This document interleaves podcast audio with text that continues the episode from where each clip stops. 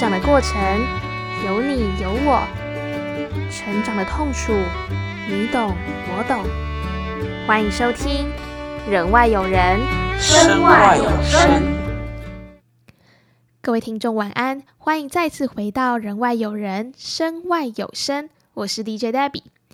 上周的节目呢，告诉了大家“人外有人，身外有声”的节目内容，相信大家应该都比较了解这学期的节目，你们会听到什么了吧？上周我介绍了我国小参加说唱艺术社的过程，包含我讲了我参与的动机呀，然后我在说唱艺术社里面做了什么，以及老师如何在说唱艺术社当中培养我们良好的思考、写稿子还有表演的能力。相信大家对说唱艺术应该都有一点小了解了吧？那这礼拜呢，一样有一个很特别，我觉得应该很多人都没有的经验，那就是小学五年级的时候，我到了博物馆台北探索馆担任导览小志工，听起来蛮 fancy 的吧？就是在一个官方的博物馆里面，然后让小学五年级的人。跟大人们、教授们，甚至是其他国家的游学团们介绍台北的历史，听起来是还蛮酷的吧？那所谓的台北探索馆导览小志工到底是什么呢？我在节目的一开始就先跟大家介绍一下，台北探索馆呢，它是在台北市政府里面的一个博物馆，它之前叫做资料库，但是后来因着但后来因着观光产业，它就发展成台北探索馆，目前是由台北市政府观光传播局管辖。那台北探索馆呢，它有四楼，一楼呢，它有一张很大很大的地图，立体的地图。那个地图上面有台北的地形、台北的行政区、台北的捷运，还有台北的河流，主要是希望游客一走进台北探索馆，就可以大概的了解，诶，台北大概长什么样子。那二楼的部分则是特展厅。特展厅呢，它不定期会有特展，像之前我记得曾经有皇阿玛的特展，也曾经有直棒的特展，反正只要跟台北有关的特展，它都有可能被放在特展厅当中展出。那三四楼呢，就是整个博物馆的重点啦。在三楼的部分呢，则是有非常非常多的互动装置，包含 Xbox 的应用。那主要是由六条大马路构筑成整个三楼的展区。那六条大马路贯穿了整个台北市，它。它算是看着台北市在成长吧？那到底是哪六条呢？就是凯达格兰大道、中山南北路、敦化南路、中华路、新生南路以及中山南北路。这六条路呢，就是让整个三楼充满着互动装置跟导览的内容。那四楼的部分则是在讲台北的历史，包含有十七、十八、十九、二十世纪的四大地图，以及中间的展区是五个城墙所构筑而成的台北城，主要是希望在那个展区当中可以让大家知道台北是怎么发展起来的，以及旁边呢有讲台北市最早发展的行政区万华的历史，那也包含了最后万华怎么没落到大道城的繁荣等等。这大概就是台北探索馆的四个楼层的布置，但我觉得台北探索馆有一个很特别的地方，是不太能把它想象成一般的博物馆。一般的博物馆，我们可能就是看到它在路边矗立着，然后一大栋都是那个博物馆的范围嘛。但是台北探索馆，它是位于台北市政府里面，它的楼层算是被拆开的，一楼、二楼、三楼、四楼，然后对面的一楼、二楼、三楼、四楼这样子，它算是有一点分离的状况。所以台北探索馆它算是一个非常非常特别的博物馆。那也因为它离一零一很近，所以很多的观光客会先在一零一逛逛，然后再来台北探索馆听听我们导览，了解一下他们现在所在的城市台北到底是怎么发展而来的。那有台北探索馆是一件还蛮合理的事情，毕竟它是政府的一个机构，用来观光宣传的嘛。但为什么我会？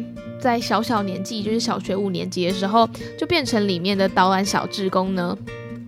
这就要从二零一三年的一个活动开始讲起了。二零一三年呢，台北探索馆开始招募祖孙亲子志工。我把当时我妈在网络上看到的新闻稿念给大家听。它的发布日期是二零一三年五月二十四号，离现在还是蛮久的。新闻稿里面是这样子写的。观光传播局局长赵新平表示，为推动城市观光，增进本市国小学生认识台北城的过去、现在与未来，并培养学生志愿服务的精神。同时，希望家中银发族长辈可以陪同儿孙一起融入社会，参与志愿服务。台北探索馆今年创新扩大，办理爷爷奶奶、外公外婆、爸爸妈妈都可以陪伴孩子一起参加小志工导览培训。不但借由不同年龄层的视野一起认识台北、行销台北，更可增进亲子间的亲密关系，让长幼皆有发挥所长的机会，并透过共同为中外游客导览台北、行销台北，建立彼此共同的成就感。这就是当时他们在招募亲子志工的时候，网络上发布的新闻稿。所以大家就大家可以知道，说它除了是一种观光行销的方式，也希望能够让。老一辈、长一辈跟年轻一代能够一起在同一个地方志愿服务，毕竟志愿服务算是活到老学到老的一种精神嘛。那大家身为学生也知道，都需要志愿服务时数嘛。所以就因着这样子的活动，我就加入了台北探索馆小志工的培训。那当然，这个导览小志工呢，它顾名思义是志工嘛，所以它并没有任何的薪水。但是对那时候的我来说，大家上一集如果有收听的话，就知道我是一个很热爱舞台的人嘛。所以那时候我就觉得，哇，我又有一个舞台可以在那里冷消微了呀，不是啦，就是又有一个舞台可以表现自己了。所以我就觉得，好像也不需要排斥这个活动，我就跟着我的妈妈，而且她是亲子职工嘛，所以我的妈妈会陪着我一起去。再加上小时候很少去市政府这种官方机构嘛，所以就觉得哇，有一种特别的感觉。东区那时候根本就是潮流的代表嘛，所以那时候也没有特，所以也就没有想太多，就加入了这个活动。虽然并没有薪水，但是这份工作吗？这份志愿服务是会有车马费跟服务时数的。所以我记得我国中的服务时数经常都是。用一百来起跳的，就是大家可能就是哦，终于做到六小时了，那我就会拿着我的本子跟他炫耀说，哦，是啊，我破百了诶。对，这个就是台北探索馆导览小志工大概的状况跟内容简介。那刚刚让大家初步了解台北探索馆导览小志工的内容之后。我就来详细的说一下为什么我会去参与这个活动，以及台北探索馆导览小志工它的招募机制是什么。好了，还记得我在上一集有说到一句话，就是 每个成功或者是经验丰富的小孩，他背后都有一个成功的爸妈吗？就像我参与说唱艺术社一样，我国小很多很多的外务活动都是由妈妈帮我的。我记得那时候妈妈也是在新闻报纸上。找到了，看到了台北探索馆正在招募这样子的人，他觉得我很适合，也觉得这是一个很特别的经验。毕竟不会有国小的学童能够跟这么这么多的人讲话，讲专业的知识或是导览嘛，所以他就算是半推半就的叫我去参加这个活动。那我也没多想什么，有舞台我就上嘛，所以我就想说好，那我就去试试看。那台北探索馆这个导览小志工哈，招募机制其实说复杂好像还好，但它就是必须付出很多的努力，而且是经过长时间的培训。它的甄选机制就是一开始是缴交书面资料嘛，那好，我记得他筛选出了两百个人，反正没有很少，不知道是不是两百，反正就是用百来计算的人数。有了这百位的人之后呢，他会开始分组上课。上什么课呢？他会给你一本讲义。那本讲义不只是博物馆里面的展品介绍，他还用历史去串联。因为三楼刚有提到，三楼是在讲台北的历史嘛。除了每个展品要跟你介绍之外，他还必须告诉你历史的脉络，你才有办法跟来宾或游客简介。所以那一本呢，基本上就是我们的葵花宝典。大概是暑假的时候，他把那近百位的人分组上课，然后每一组呢都有一个到两个老师，那个老师呢就是台北探索馆之前培训出的导览大职工，通常啦都是退休的老师。那退休的老师就会帮我们上整个展场的内容，让我们能够更熟悉。那除此之外，还会补充很多很多小故事。毕竟，当你在听导览的时候，你应该不会只想听到一些生硬的知识或是历史事实吧？他会告诉我们很多的故事，希望我们可以应用在导览当中。这个呢，就是最一开始的上课。那除了会上纸本的上课之外，他也会实际的带我们到展品前面导览。但当时就比较没有这么可怕，就是毕竟才暑假才刚招募，老师就先让我们以展品为单位。譬如说，今天你选择你要练习讲大地图，你就讲一楼的大地图；今天你想要讲四楼的四幅图，就是十七、十八、十九、二十世纪的历史。好，那你就讲那四幅图，并不需要导览完一整层或是一整栋。这就是一开始的上课。那这个上课，它必须进入下一个阶段嘛？这时候就必须经过一个哇，太有趣了！这东西叫做历史大会考。什么是历史大会考呢？就是所有人要坐在市政府的省保真厅，就是一楼的那个省保真厅，一起写考卷。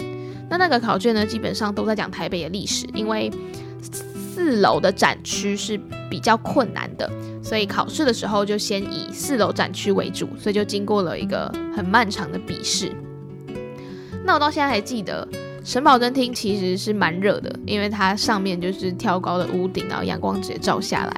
然后我记得我那时候没有特别看其他的书籍，我就靠着那本《葵花宝典》，然后说看很熟，好像也没有。但我隔壁的同学就拿着另外一本更厚的参考书，然后好像就是很很有自信，自信满满，胸有成竹的坐在那边准备接下来的考试。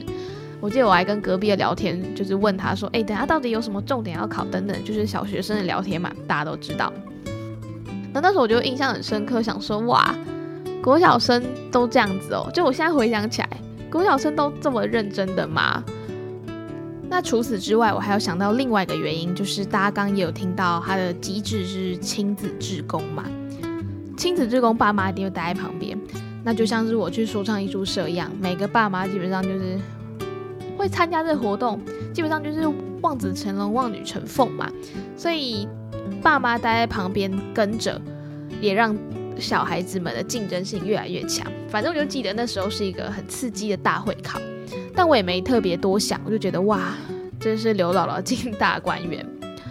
那考完这大会考之后呢，他就筛掉了大概一半的人，所以他筛选出来的人基本上就是对历史知识比较熟悉或者是比较了解的人。所以他接下来主要培训的就是我们实际的口语表达能力。那到底要怎么培训？他培训的方式就是开始不以单个展品为单位，开始以一个层楼为单位。它一样会分组，然后有两到三位老师带着。让我们实际在整层楼的讲解当中学习，就我们可能会先看着老师们讲解整个层楼，然后我们在旁边记笔记等等的。他并没有再发另外一个新的《葵花宝典》，就是只有原本的那个历史《葵花宝典》。所以呢，基本上我都是在参考《葵花宝典》之后回家。看着我在上课抄下来的笔记，以及我会再额外去查资料，然后整理成一本我自己属于我自己的台北探索馆导览小志工讲稿。那这样的课程大概要进行了半年吧，我记得就再经过一轮的考试，又刷掉了一批人。那最后大概就剩下五十位的人数，所以其实已经考过两次喽。第一次是纸笔的历史大会考，第二次的话是口语表达的整正，第二次是口语表达的整层楼导览训练。那最后最后剩下五十个人，他要筛到剩下二十个人，他要怎么去分配呢？最后一个关卡就是整栋楼的导览。它有点像是实际模拟，如果今天你要带领一个游学团或是一个散客团，你应该要怎么引导路线等等的。所以我们就在经过了训练，经过了考试，最后最后留下了二十个人成为导览小志工。所以我觉得这是一个竞争很激烈的活动，而且它同时综合了知识、写稿能力、说话能力以及灵机应变能力。我觉得这对一个国小生来说都不是一件很容易的事情。那就这样子，我也算是过关斩将，成功录取了导览小志工的资格。因为他的培训时间其实真的很长，差不多一年多吧。然后你还必须经过层层关卡、考试、口语表达等等。所以当时候录取的时候，我真的还蛮开心的。但高兴也不要太早，你只是一个实习的导览小志工。对，考完试之后，我们都还只是实习的导览小志工。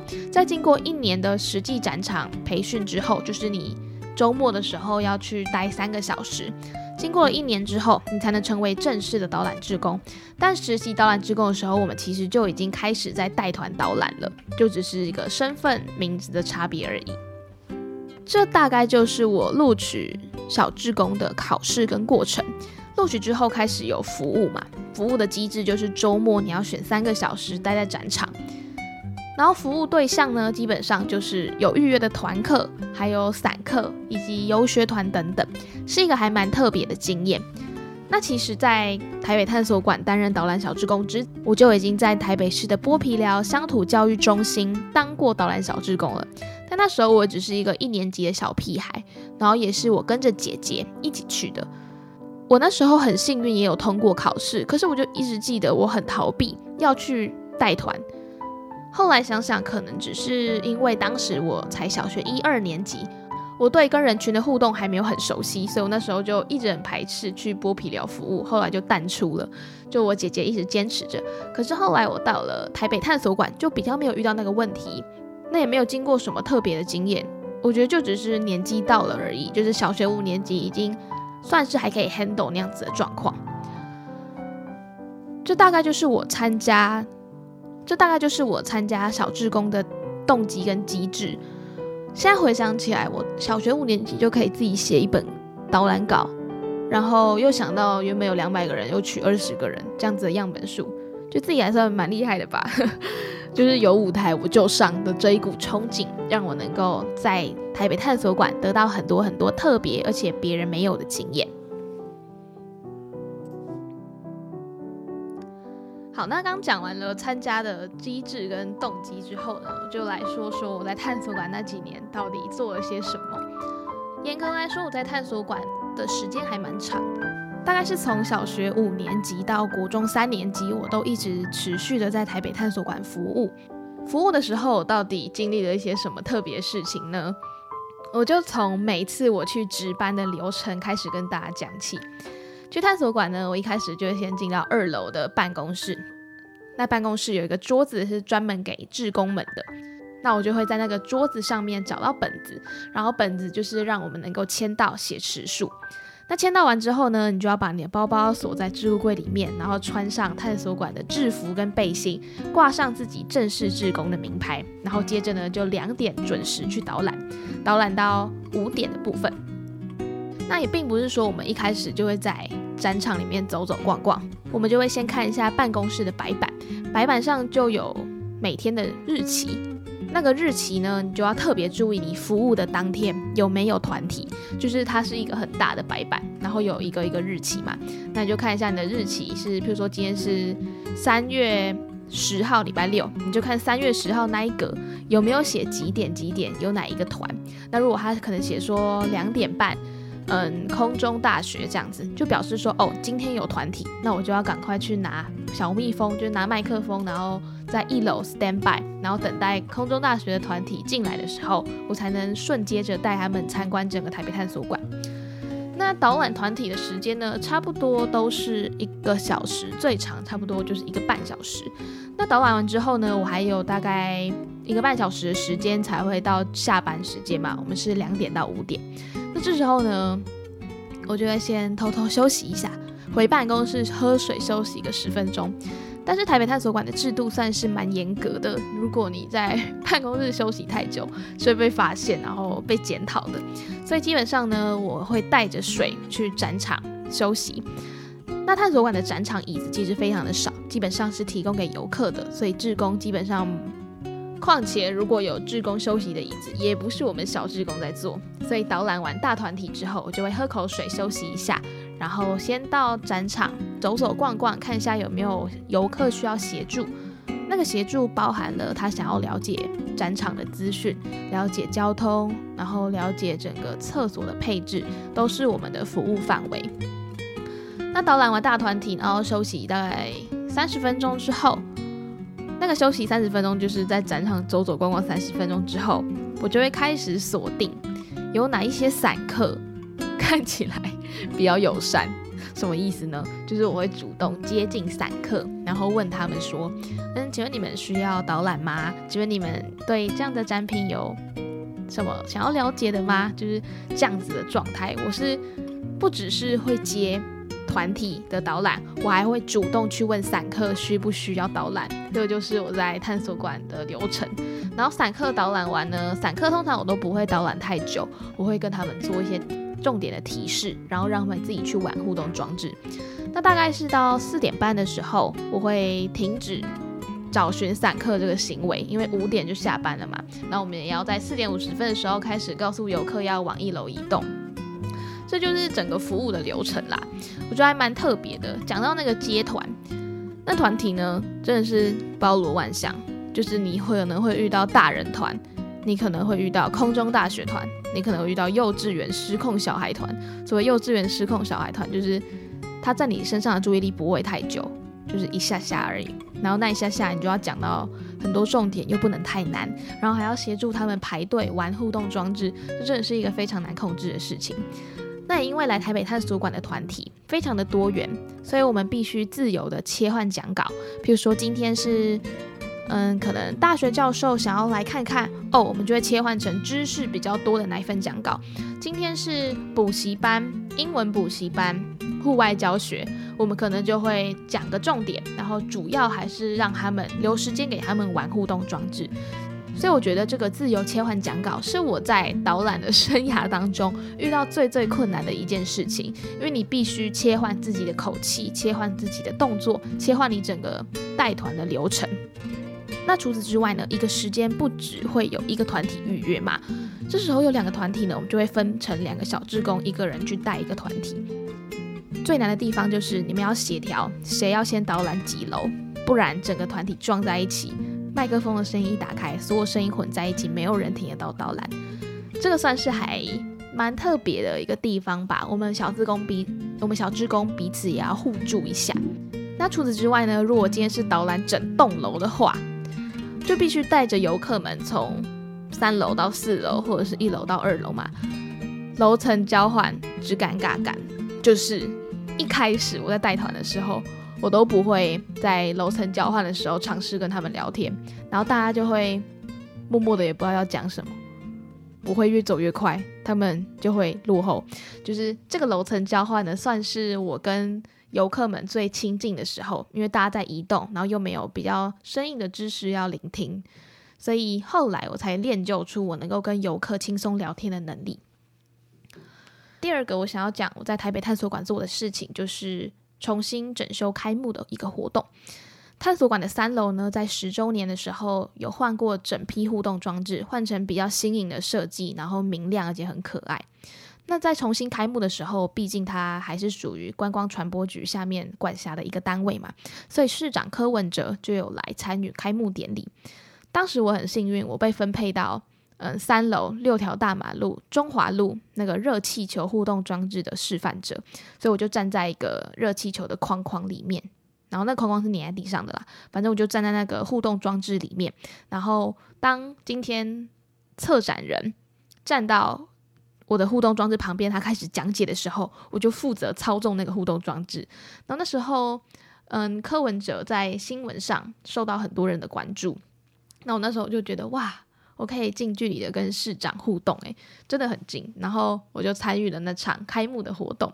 那时候我才国中一年级吧，所以对我来说也是一个很少见，而且应该算蛮值得炫耀的一个小事迹。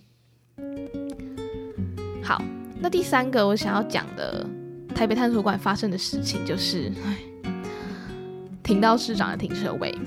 没错，反正呢，如果我们去导览的时候有开车，是可以用我们的志工证停在台北市政府地下一楼的停车位。那通常我都是搭捷运过去，但是有一天我爸爸说他想要去听我导览，所以他就开车带我一起去。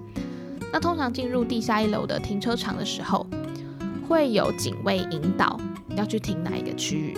但刚好我们进去的时候，前面有一台货车，所以我们就跟着那个货车一起进去。然后爸爸就问我说：“，要停哪里呢？”然后我就说：“那就停那个离楼梯最近的位置就好啦。”所以我们就停到零零一。其实我也没看好嘛，反正就是它离楼梯最近，然后就停进去。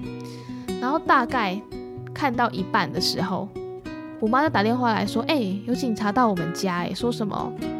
市政府停车位的问题，我说哈，什么停车位的问题啊，不是可以用自公证停车吗？然后就赶快冲到办公室，没想到办公室已经引起一阵轩然大波，就超多人在讨论说到底是谁，我就有点急哭了，因为我们家的车子被锁铐起来，然后家里又有警察去拜访，然后为什么好那天是礼拜六，为什么市长要去上班？就刚好他当天有活动，他要出席，所以他去上班，他就停车，他发现他的车子位，他发现他的停车位被停走了，然后我就是那个停走他停车位的人，对。非常之尴尬，但我后来那时候才国一嘛，所以我就有点被吓哭了。然后很多的志工阿姨就过来安慰我，我觉得是一个还蛮好笑，而且应该不会有人有的经验吧。台北探索馆呢，是我童年时候很不一样的表演舞台。虽然我参加过很多说故事比赛、演说比赛等等，但是跟群众有这么近距离的互动，台北探索馆导览小志工是我唯一一个这样子的活动。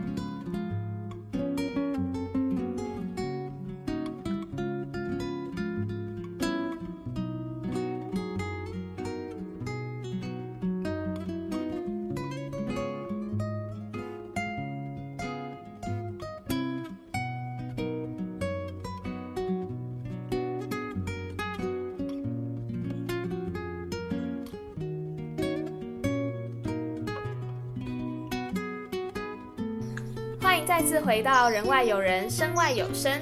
接下来呢是我们的特别桥段，就是来宾 call out。好，今天很荣幸可以邀请到特别来宾，是当年我在台北探索馆的同期小志工。那他的导览呢，不止很有内涵，也很容易听懂，再加上还会加上自己有趣的小故事。让我们一起欢迎今天的特别来宾林怡珍。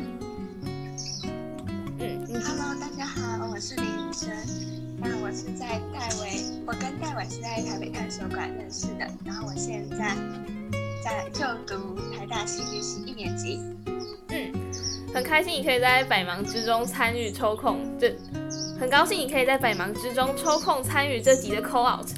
戏剧系应该蛮不轻松的吧？我一直印象很深刻，你在高中的时候就以戏剧系为目标，就以台大戏剧系为目标。很恭喜你可以完成梦想，我觉得真的超厉害的。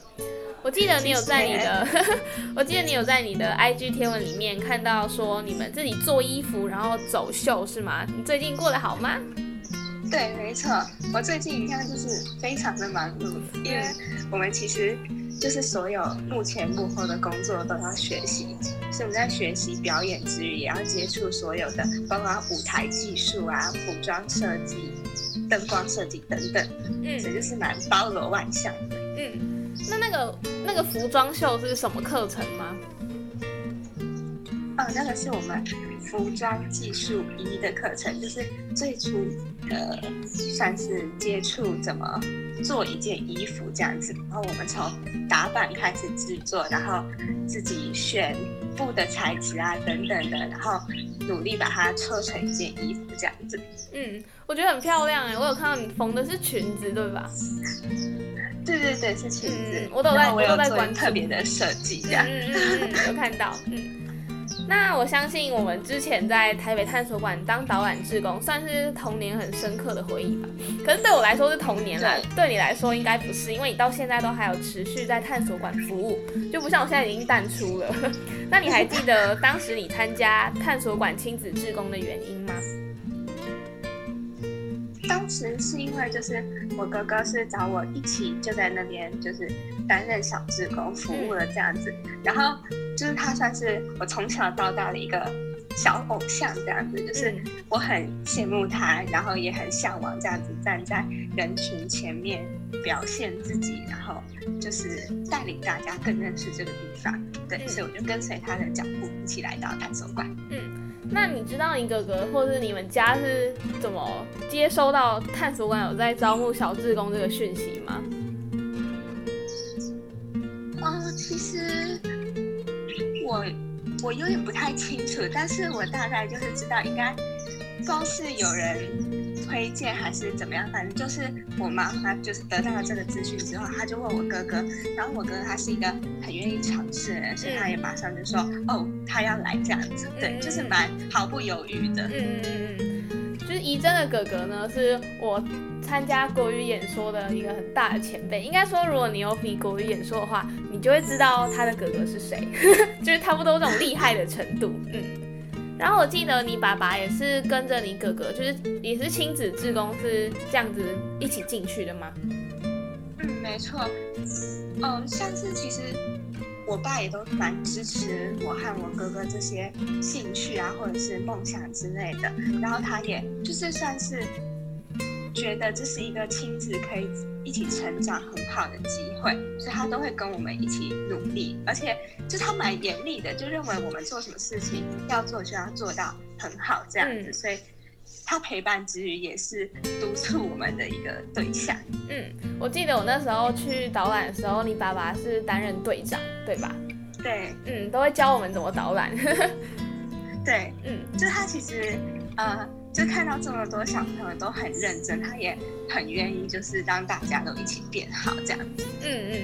那各位听众，当时探索馆是以亲子志工为主题招募，顾名思义就是希望家长周末也可以一起服务。不过我记得我只有前一年是妈妈跟着，后来我就变成一个人在那边导览。那我不知道医生你的状况是什么，或是你对这样子亲子志工的制度有什么特别的想法吗？们家的人一直因为。就是我爸爸妈妈没有在上班的关系，所以他们都是一直陪我们从小陪到现在，他们都也还有在探索馆这样服务。嗯，那我觉得亲子志工的本意就是希望。可以有一个很好的家庭的，算是休闲活动吧，就是爸妈跟小孩可以一起参与这样子。不过蛮可惜的是，看到后来很多的家庭都会可能因为小孩课业比较忙了，所以就只剩下家长，或者是就是家长也没有办法一直陪伴，所以就会只剩下小孩。我觉得还蛮可惜的，就是有点跟这个本意有点不一样这样子。嗯。因为我觉得这个亲子志工的制度，就是可以让，就是如果说是有的搞不好是阿公阿妈，然后带着小孩，就是让不同的年龄都可以一直参与志工服务。我觉得我就是比较可惜的那一个，就是我的爸妈跟我后来都没有继续在探索馆服务这样，但是在服务的过程当中，那算是一个还蛮难忘的经验，嗯。那我刚刚有说到怡珍是我们的模范小志工嘛？我记得我那时候光，我那时候光有一个，你还记得有一个历史大会考吗？有有有。对，我记得我那时候就已经历史。对对对，就我很怕那个大会考。我想要问怡珍，到底是怎么准备整个小志工的考试的？呃，其实就是我那时候是先笔试，然后再口试嘛。如果我没有记错的话，嗯，那其实我对笔试没有。太大的压力，因为我觉得好像就像学校考试那样子，就是尽量写。我记得他应该是考申论题，嗯，但是我觉得我没有很害怕，我觉得就是我知道什么我就写什么这样子，嗯嗯。然后口试的话，当然是比较让人家紧张，因为那算是我们第一次要真的面对那样的场面，然后而且下面的听众是很有就是知识很丰富的老师，这样子，嗯。那 我就是，呃，在家做了非常多次的练习，然后一开始当然也是从写稿开始，就是去记自己要讲什么，然后那个脉络要怎么样，然后慢慢的就可以忘掉那个稿子原本的样子，然后去增添自己想说的东西，这样子。嗯，我觉得你最厉害的就是不会像是在背稿子，因为我觉得蛮多小志工他最后没有成为正式志工，都是因为看起来像在背稿，不像在聊天。没错，嗯，我觉得那是因为就是他们没有把那些知识内化，就是还是把它停留在很表面的那些意思，没有去想呃这些知识背后啊，可能当时是什么时代背景啊，什么故事这样子。嗯嗯嗯。那这边跟各位听众说一下，最后成为正式志工的小志工们会被分为四个班，是礼拜六早上，简称六上，然后还有六下、日上跟日下。然后我是六下的班，怡珍是日上的班还是日下的班？日下的，嗯，他是日下的班。那我自己觉得六下的游客跟团体还算蛮多的。我想要问怡珍在日下班导览的状况，然后还有有没有遇过什么有趣的事情啊，或是导览过什么有趣的团体？哦，我们那个日下班它是就是非常积极的一群人。对，所以我们每一次都会排班，然后每一个小志工，不管当天的游客数量是多寡，我们都一定会每一个人都导览过一遍。然后在就我们就会排班，比如说两点，今天两点是谁，然后两点半是谁，然后三点是谁这样子。所以就是整个下午都过得非常的充实，然后而且你可以一直去听到别人是讲什么内容的，然后他是怎么样去，就是因为其实。导览有一个很重要的关键，就是它不是只有你说，而是你要跟观众要有互动，然后你要可以让观众真的接收到你在讲什么东西。嗯嗯。所以就是你在听别人导览的过程中，你也可以知道他是怎么样面对他现在前面的这群人。嗯嗯嗯。因为我觉得我们有时候，所以我觉得我们当时，嗯嗯，你说你说。我们我们那时候就是做了很充足的练习吧，然后大家互相切磋。嗯，因为我觉得我们导览到后来有一些盲点，就是因为我们已经很熟悉的讲稿，所以我就会莫名的省略某我自己啊，可能会莫名的省略一些句子，然后以为大家都听得懂。对，嗯嗯嗯，对，真的会这样子。而且你就讲说，啊，这个我很熟，应该是很基本的故事，但是其实对观众来讲，他们是第一次听到。嗯嗯嗯。那你有导览过那种小孩吗？就是什么幼稚园那种年龄的吗？有有。嗯，那你觉得导览小孩跟你导览大人最大的差别在哪里？小孩第一个就是他注意力没有办法在你身上，嗯，然后很容易被旁边的一些展示品就吸引过去了。所以我觉得你不一定要要求他，就是很像很一直在上课那样子，要求他专心听你讲话。你我觉得你可以跟着他的视角，就是哎，看他现在注意到什么东西，然后他对什么东西有兴趣，你就跟他讲那个东西的故事，然后主要是以故事为主，就是这样子会比较有趣。嗯嗯嗯嗯嗯。那我这边跟各位听众说，就是台北探索馆，它是在台北市政府里面。我觉得它的地理位置说不醒目，好像也没有到不醒目，可是它也不像是一般的博物馆那么容易被看见。有时候呢，就是没有团体或是散客比较少的时候，我就会在各个楼层就是走走看看。然后到国高中学业压力越来越大的时候，我说我就会想要把那个导览的时间拿去读书。所以我就很想要问怡珍，到底是什么样的力量让你想要坚持导览到现在？觉得就是一种习惯吧，就是我觉得一件事情如果没有很大的理由、很大的障碍的话，就不应该随便放弃。嗯，我觉得就是，而且很多事情就是做长久才是比就是你一开始要进去做那件事情困难的一件事情。嗯嗯嗯。所以基本上我都还蛮珍惜这些可以持续做下去的机会，就觉得。这很难能可贵。嗯，那你现在周六，嗯，周日吗？现在是周日去吗？哦，我现在是周周六早上。哦，那你周六早上去，就是现在导览跟以前导览，你有觉得自己变了什么，或是探索馆变了什么吗？自己的部分的话，因为以前还是年纪比较小，所以其实。就是对整个场面的掌控还是比较不足够的，嗯，然后知识也比较有限。那现在是上大学了嘛，因为就是这部分还是我很有兴趣的，所以我修课的话也有修一些相关的，那我就可以把我修课知道的一些就是比较有趣的事情跟大家分享。然后我觉得比较不一样的是，因为现在人文社会科学的书籍或者是课接触多了，所以有时候切入事情的角度我不再是那么单一了。嗯，所以我的我觉得我的导览就变得很丰富，而且面对不同的客群，我都可以用不同的角角度来切入跟他们介绍。嗯，我觉得导览小志工最珍贵的地方就是有点像是从小做到大，就是你自己成长最快速的时候，你有你就可以在导览这个部分展现出来。我觉得真的还蛮特别的。嗯，对，而且因为就是时间很久了，所以你可以看到你一路从国小到现在大学的成长，没错，耶。嗯嗯嗯，那就是这个成长呢，我想要问最后一个问题，就是导览真的可以认识很多人跟伙伴，那有伙伴到现在还有跟你联络，或是在其他的活动里面遇到吗？哦，有的，就是上大学之后。我呃现在在六上跟我一起工作的小志工也在台大，对，嗯。所以我们就平常也就很容易见到面，然后关心彼此的生活。嗯。我觉得那个连接或许不单单只是探索馆本身的那那个连接，而是扩展到就是生活或者是就是知识或者是活动体验等等的，就整个、整个人际交流都有关系。嗯，因为我现在我记得我那时候认识方圆，就是方圆是我们那个六下班的小职工，然后我后来在参参加一个儿少代表的活动的时候，也有遇到他。然后因为我觉得探索馆算是很严格，就是他在甄选小职工跟后来培训都还蛮严格的，所以就我觉得有发展出革命情感吧。你有这样有种革命情感的感觉吗？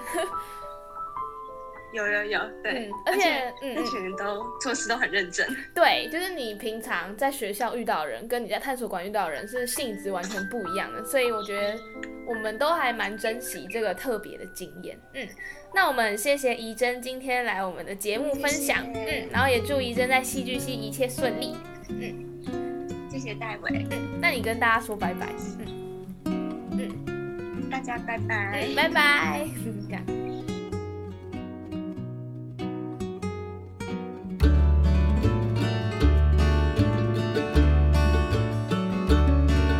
成长的过程有你有我，成长的痛楚你懂我懂。欢迎收听《人外有人》，身外有身。现在时间晚间八点四十分，欢迎回到《人外有人，身外有身》。欢迎再次回到节目。接下来呢，是我们人外有人的最后一个部分，聊聊你的成长痛。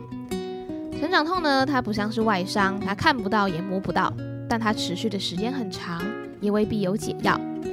它没有特定的发病时间，因为成长意味着新事物的接触、价值观的改变，让我们原本安稳舒适的角落出现了裂痕，准备成为下一种样子。那今天的成长痛单元要跟大家聊的事情是社交恐惧症。我觉得大家对社交恐惧症这个名词应该不太陌生，应该很常在网络上或是书本上面看到。但你真的知道什么是社交恐惧症吗？你的症状真的是所谓的社交恐惧症吗？今天就跟大家聊聊这件事情。那其实我们官方定义的社交恐惧症呢，叫做 social phobia，它大多是在十七到三十岁之间发病，男女发病率呢几乎相同。它是一种很常见的精神疾病，大概有四到十四趴左右的人会得这个疾病。但是因为得这个病的时候，病患很少去寻求协助，所以它其实相关的研究比较少，也很常被大家忽略。你可能就觉得，哦，我只是不擅长跟人家社交，或是不喜欢被跟，或是不喜欢跟别人互动，主动跟别人接触等等。那所以这样子的社交恐惧症就很常被大家忽略，还有低估它的严重性。前呢，并没有明显的诱因可以导致发病，但是病人的相似主要症状大概就是害怕在团体中被人家审视，或是一旦发现自己被注意的时候就不自在，不敢抬头，不敢跟人家对视，甚至觉得无地自容，还有包含不敢在公共场合演讲，故意回避社交。那如果你是非常非常严重的社交恐惧症患者，你可能极端的情况下会导致社会隔离。这件事情其实还蛮严重的，因为在社交媒体平台越来越蓬勃的状况下，我觉得人跟人之间的互动算是越来越多种管道。那变相来说，你可能越来越少拥有个人的时间。你跟别人相处的时候，你是当面的嘛，你一定会跟他聊天，一定会跟他互动。但你回到家里之后，你可能还会被社群软体绑架，你可能还会想要用 IG 发个现实动态啊，然后跟别人做接触，然后别人回复之后，你又要回复他，这种种的，就是累积，可能会超出你能负荷的社交量，然后慢慢的你就会觉得不太自在等等的。那我刚刚所说的呢，大概就是社交恐惧症的官方的定义。那为什么今天要跟大家聊社交恐惧症呢？主要是因为我在节目的前面有曾经说到，我国小一年级的时候就在乡土教育中心担任导览志工。虽然那时候我一样成，虽然我那时候一样考过了正式职工。但是我在剥皮寮服务的时间不到一年，并且我执勤的时间也不长。那为什么呢？就是因为我那时候还蛮排斥去带团导览的。后来到了五年级的时候，到了探索馆，我考过正式职工之后，我每周都去执勤，每周都有带团，甚至我会主动找散客。这样子的变化，我自己的归因是我的年龄成长，然后我对于跟人的互动越来越熟悉，也越来越知道怎么样子跟一大群不认识的人互动跟聊天。那我觉得这是就是我的社交，或者是我面对。群众，他是因为年龄的成熟，让就是有时经过时间的淬炼，我才有办法这样子自在的面对人群。所以从剥皮聊到探索馆的经验，我才想要跟大家说说社交恐惧症相关的东西。那我其实觉得，在二十一世纪，社交媒体可能促成更严重的社交恐惧症，就像刚刚所说的，你跟别人接触越来越多，不论是面对面的，或者是你回家可能还必须要付。可能必须还要应付社交媒体等等的回复嘛，所以我觉得或许这样子的蓬勃发展不会导致于你跟别人的关系互动更良好，反而可能导致某些人他慢慢的失去了自己的时间，或是没有办法控制好、拿捏好那个社交的量，导致超出自己的负荷，最后就可能发展成社交恐惧症。像是日本这几年呢，有一个很大的议题叫做简居族，它指人独处在家中很小的空间，那那种人呢就不上学、不上班，然后尽量不出门，他会自我封闭的生活，拒绝社交，拒绝参加社会，然后也不关心外界的发展或改变，甚至比较严重的简居族呢，他会不跟家人互动交谈。简居族的简呢，就是做简字符的简，居是居家的居，族就是族群的族。那时候呢，网际网络可能是简居族他们唯一跟外系连接的管道，以电脑、电视、书本、睡眠和个人嗜好为伴，意思就是他的生活里面可能就只有关心自己，或者是跟他的社交媒体，或者是电脑等等。在二零二，在二零一零年日本的统计，简居族有二十三点六万人。在二零一零年日本的统计，简居族呢有二十三点六万人。而只因为兴趣外出的准检居族，就是他快要变成检居族的人，高达六十九点六万人，这算是一个我觉得蛮惊人的数字。而且这个现象不只有日本独有，在南韩的检居族呢，也被患在南韩的检居族也被视为患有严重的网络成瘾症，这也被视为南韩严重的公共健康问题。因为检居族他如果待在家里，他很少跟外界接触的话，他其实会导致。不止心灵上面，因为人算是群居的动物，我们很常需要借由跟别人互动来得到一些能量嘛。那如果你一直待在家里的话，除了造成心理出状况，你的身体状况也可能因为你一直坐在电脑前，或是一直维持某一种动作，而导致健康也出问题，生理健康也出问题。那这个简居族呢，除了在日本、南韩、美国、中国、西班牙等国家都有案例的记录。台湾当然也有简居族，所以我觉得其实社交这件事情是一门大学问。可能有些人天生他善于社交，他热衷于参加社交活动，但我觉得这件事情是可以透过练习来达成的。你可以慢慢抓到自己如何跟别人互动，因为并不是每个人都可以像所谓的社交咖一样，天生或者是很自然的就可以跟别人达到良好的互动。但是如果透过练习的话，你就可以知道，哎，自己。跟别人互动的模式大概是什么？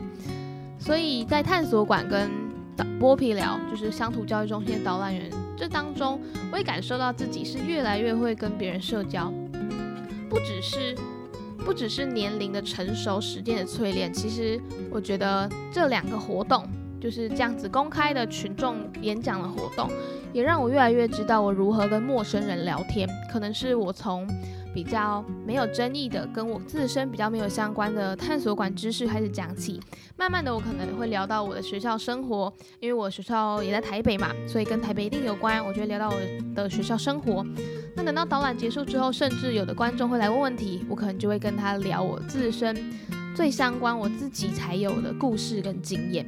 这样子的成长呢，其实我觉得过程中也蛮痛苦的啦。毕竟乡土教育中心那时候我也逃避了不少场的导览，直到探索馆之后才慢慢的熟悉。所以这件事情我也不是天生就很容易或是很厉害，可以跟别人聊天、跟别人导览，这也是需要经过练习的。那这过程当中，当然就是会有成长痛的发生嘛。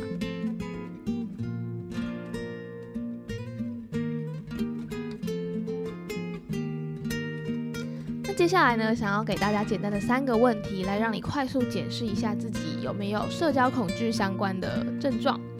首先，第一个呢，是我害怕当众出糗或是看起来很笨拙的样子。零是没有，一轻度，二重度。零是没有，一轻度，二中度，三重度，四极度。第二个问题是因为害怕自己会尴尬出糗而避免做一些事或与人说话。零一样是没有，四是极度。第三个问题是，我会避免参加那些会让我成为注意焦点的活动。零是没有，四一样是极度。如果这三个问题加起来超过六分的话，表示得到社交焦虑症的几率比较高，未必一定会得病啦。就是可以给大家一个简单的量表，让你知道说，哎，你可能已经对社交产生一些焦虑或恐惧的症状喽。也希望大家可以在成长的过程当中，慢慢知道怎么与人相处。毕竟我们这个社会还是需要透过分工合作，才能够达成更多更多想要的目标嘛。